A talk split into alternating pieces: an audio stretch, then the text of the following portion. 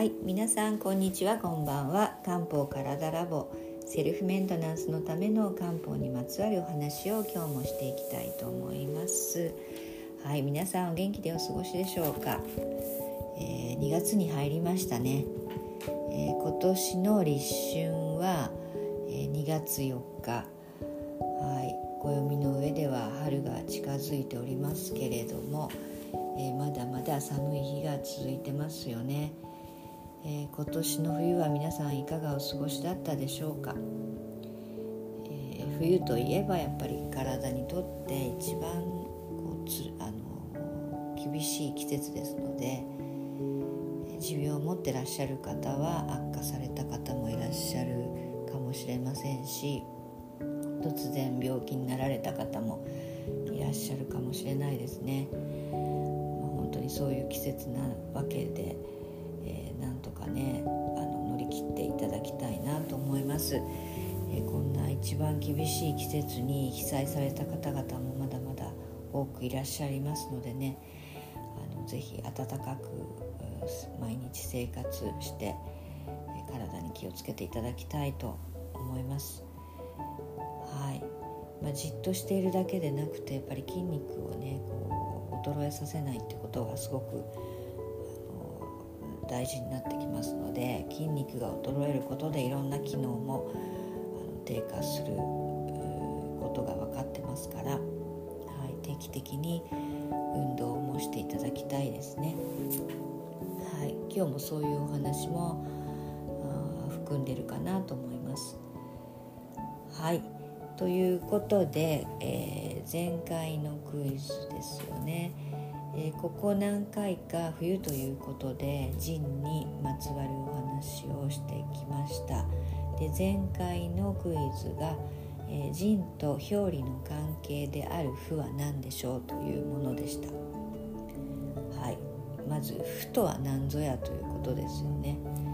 えー、皆さんよく知っていらっしゃる言葉で五臓六腑というのがあると思うんですが、まあ、その六腑ですよ。で6部は何何だということです。6つあるわけですけれども、えー、胆小腸胃大腸膀胱三小というものの6つです。でこの三小っていうのがあまり聞き覚えがないと思うんですけれども何かと言いますとこれはまあ気血水とか、まあ、気血水そうですね。血はあまり言わないですけど、まあ、気や水のあの通り道、えー、水とは言わないね漢方は心液と言いますが通り道とされているところで、えー、体の部位を上から上中下と3つに分けて考えてるんですね。であのそれは、まあ、上昇中昇下昇っていうんですけども上昇は頭から胸まで中昇は胸からおへそまで下昇がおへそから下までというまあ、そういう部位のところですね。はい、で他の5符ですけれども胆小腸胃大腸膀胱、えーまあ、これはもともとはあの空っぽなあのところで臓器というかねものに、えー、食べ物を体の中に入れて消化吸収すると時にこの、えー、まあ、ロップにに入れて作業をして排出まで持ってってもらうというそういう部分であるのがロップなんですね。はいそうですよね小腸も胃も大腸も膀胱も、まあ、食べたものが入ってきて そこで消化吸収してだんだんに排泄の排泄まで行くというその通り道というところが、えー、ロップですよね。で痰に関してはえ食べたものが入るっていうところではないんですけどもまあ漢方ではあの、まあ、の缶から漏れて集まった汁というふうに考えるのが痰なんですね。はいまあ、実際、えー、肝臓で作られた液が旦、えー、痰に入ってくる痰臭が入ってくるというところではあります。はい。ちょっとお茶飲ましてください。一人で喋ってると結構喉乾くんですよ。今日飲んでるのがまあ後でも紹介するんですが陣養生茶です。はい。えーとですねそれで、で答えはですね膀胱ですえー、腎と対になってるのは膀胱、まあ、これは想像つくと思うんですよね。まあ、腎膀胱の仕事としては、えー、腎で、えー、集めたあの水をですね、まあ綺麗な水はもう一回再吸収して、えー、汚いいらない不要な水は、えー、膀胱めてそこから尿として出すというものです。はいまあ、西洋医学的にはま血液ですよね血液をろ過してそこから老廃物を尿として、え膀胱に入れてそこから排出するというものです。はいえー、漢方では、まあ、あのろ過とかねそういう難しいことは考えずに、まあ、膀胱から来られた尿を貯蔵して排出しますというふうに考えます。はい。そう。皆さん膀胱どうですか？お元気でしょうか？ね、まあ、この、えー、ポッドキャスト聞いてくださってる方30代以上の方が多いんですね。30代40代、えー、一番多いのが4560代70代いらっしゃいますね。はい。まあ30代40代の方は膀胱のトラブルなんてあんまりねこうあの感じないと思うんですよ、はい。まあ、膀胱炎っていうのはなるかな。なりますね。若くてもね。はい。ですですがまあ加齢を重ねるとですね膀胱も衰えてきてはい。だいたいま筋肉の衰えがね大きな原因なんですけれども骨盤底筋とかあとは尿道が萎縮するとかね尿道の位置が変わあの衰えによって変わってしまうとかっていうことで、はい、お腹に圧がかかるとこう尿がをねあの、まあ、溜めてる筋肉が緩んでいるため、えー、漏れやすくなったりということが起こってくるわけですよ。でどんどんひどくなるともう頻繁に尿漏れとか失禁っていうことが起こってくるわけですよね。はい、嫌ですよねやっぱりね尿尿関係のトラブルっていうのはあまりね人に話したくないですもんね。はいまあ、介護でも、まあ、やっぱり尿とかその排泄のトラブルがあるかないか、まあ、自分でできるかどうか排泄が自分でできるかどうかっていうのがちょっと一つのね境界線になってくるようですよね。はいということでまあできるだけ膀胱を衰えさせないようにしていただきたいなと思います。それにはやはりこう運動をする特に骨盤に効く運動っていうのはねあの知ってらっしゃる方も多いと思うんですけども両足をねまあ、マシンを使うと、まあ、両足をに間にマシンを入れてこうギュッとあの圧をかけるあの体操とかねそういうのもありますしまあ歩くだけでも全然違うと思いますね。はい、あと電車の中でもできるだけ座らずに立っている方がその骨盤底筋を、まあ、少しでも鍛える効果があるというふうに聞きますのでね私も最近できるだけ立つようにはしてます。はい、はい、そうですよ。やっぱりあのこれはね男性も女性もだんだん加齢すると尿のトラブルっていうのがね起こってきますよね。男性も、えー、前立腺のね肥大とかねそういう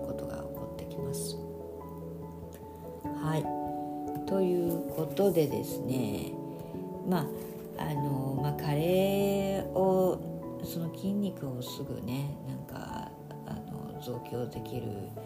漢方薬っていうのはないですけども、まあ、そういうのは自分で努力していただいてですねあとは膀胱炎とか、はい、ならないように、えー、気をつけていただきたいなと思ってます。はいまあ膀胱といえば膀胱炎かなと思いまして今日は膀胱炎に効く漢方薬を紹介させていただこうと思ってます。でまず膀胱炎って何だって思いますよね。まあ、膀胱炎、まあ、大体病院に行くと、まあ、細菌感染してしてますねということであの抗生物質出されると思うんですけどもね漢方で考える膀胱炎っていうのは、まあ、湿邪と熱邪が合わさって起こる、えー、病気というふうに考えます。まあ、湿邪と熱邪なんぞやとですよね。まあ何でも漢方ではあの外からの,、えー、あの悪い侵入のことを「邪」っていうのをつけるんですけども、はい、膀胱炎っていうのは、まあ、まず熱邪これはまあだから炎症を起こすってことなんですけどもまあだから西洋医学的には細菌感染ですよね。はい、これ何で起こるかっていうと、まあ、そのもあの別に不潔にしてるからあの細菌感染が起こるわけではなくて、まあ、もちろんそういうのもありあるありますけれどもそういうことよりも免疫力が落ちることで持っている、まあ、細菌が暴れるっていう方が多いんですね。でそれなんで免疫力が起こるのか落ちるのかっていうと冷えとかそう冷えですごいあの免疫力落ちるんですよ冷えとかストレスあとは過労とか寝不足とかあの栄養不足によって免疫力が落ちてでまあ漢方でいうところの邪が入ってくる、はいまあ、体が元気だと邪っていうのは入らないというふうに漢方では考えるんですね。はい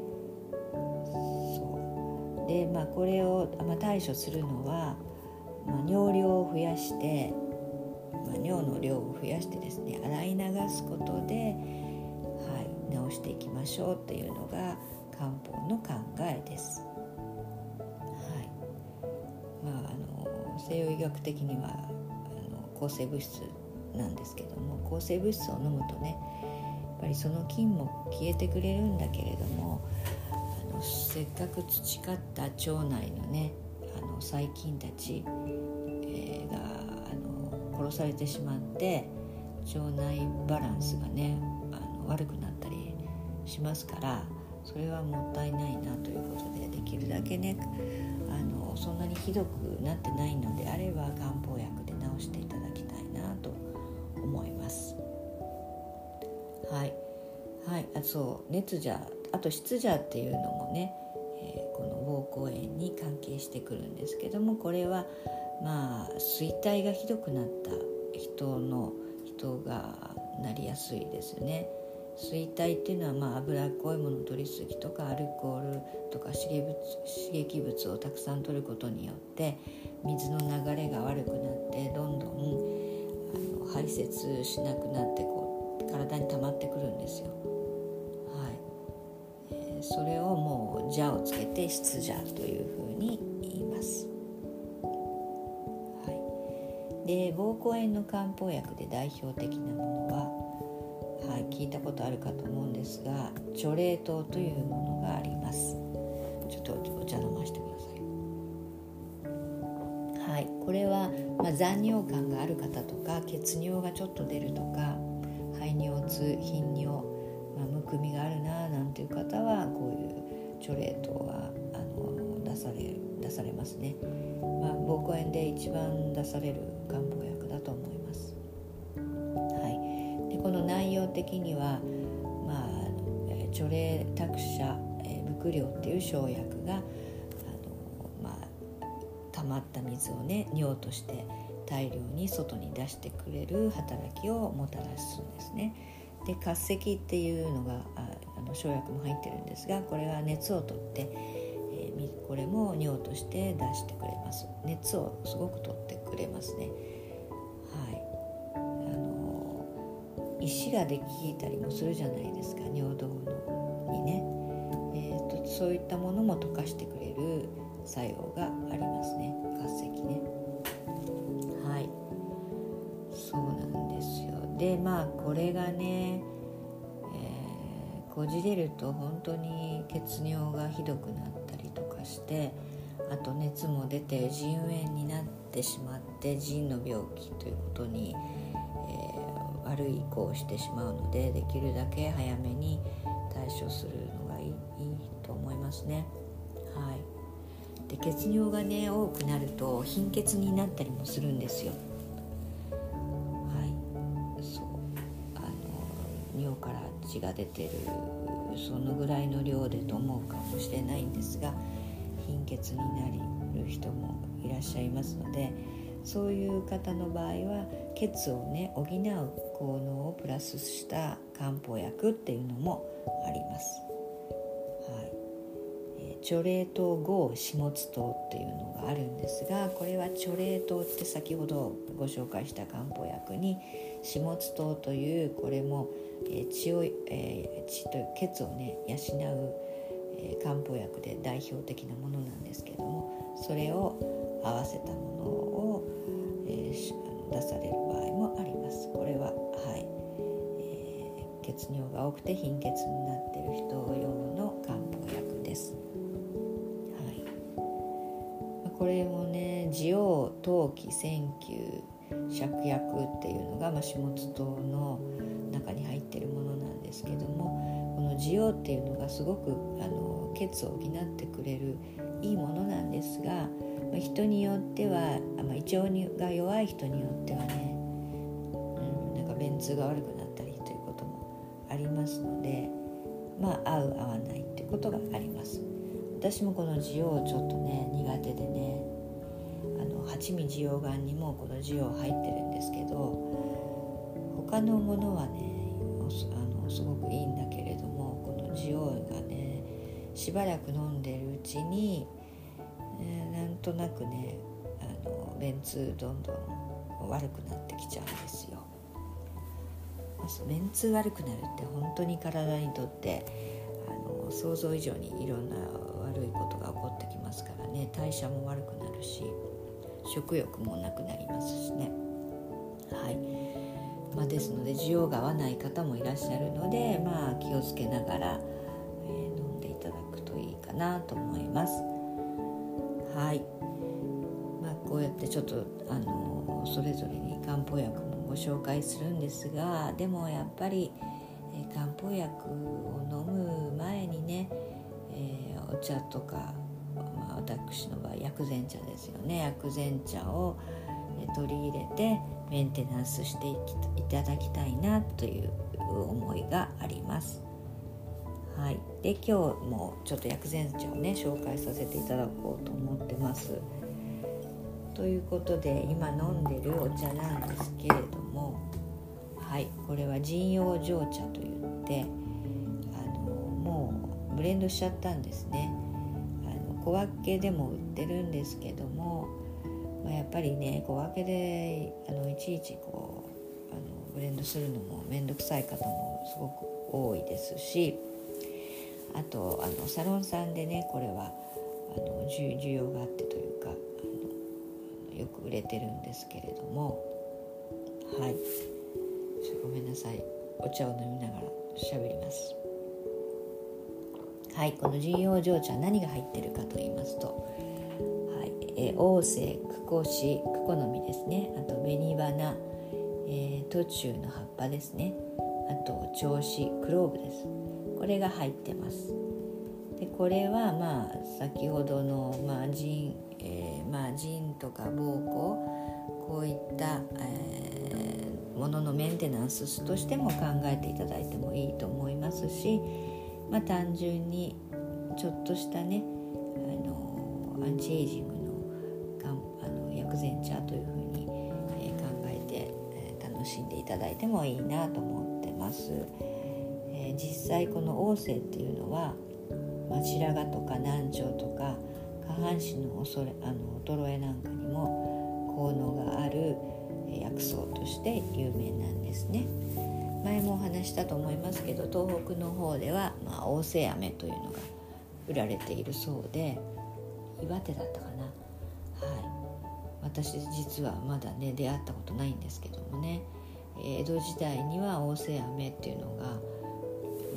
街の中をこう売り歩く歩くおじさんたち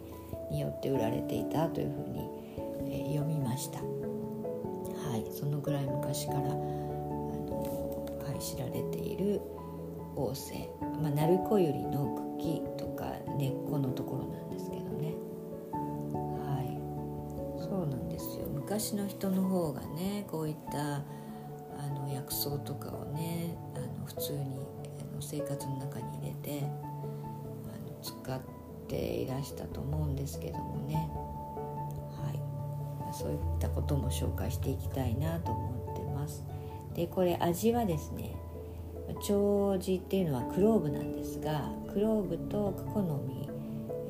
の甘さでねちょっと甘くてエキゾチックな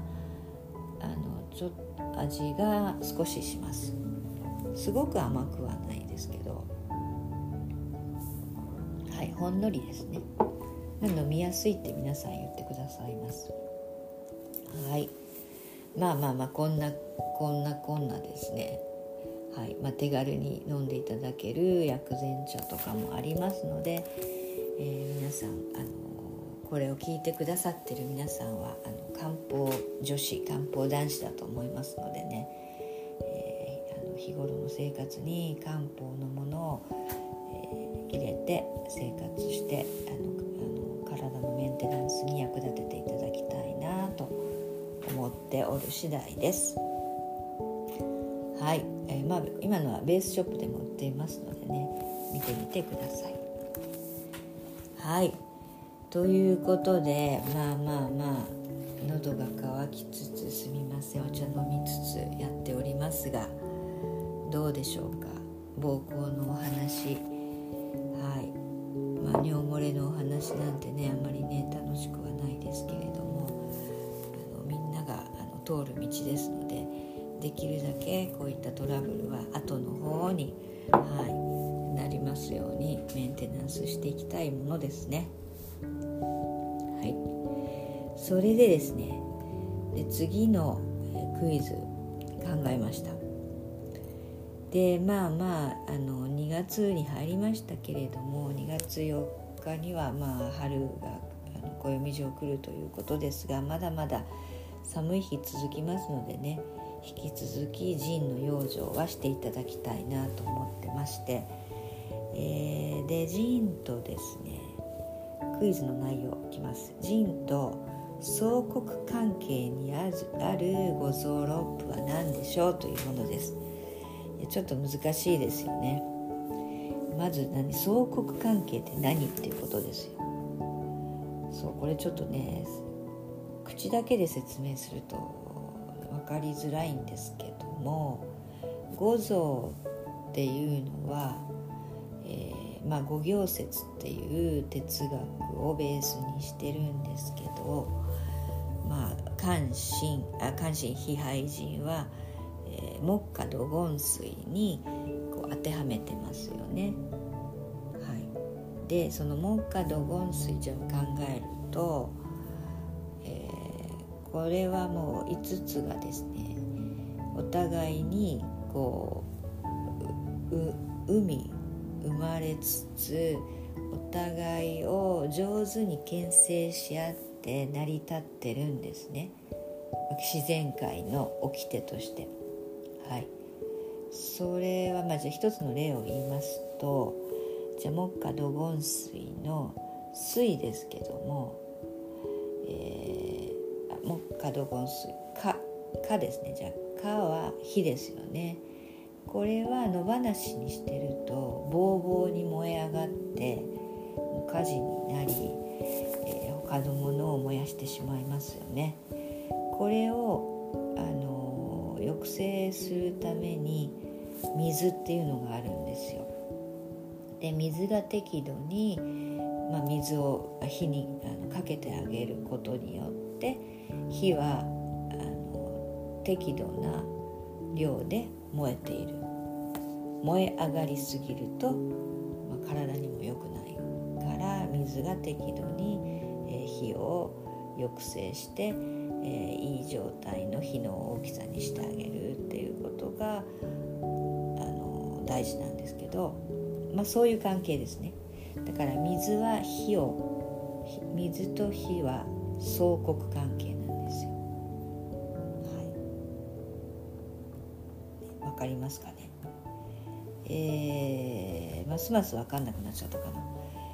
はい、で人と相国関係にある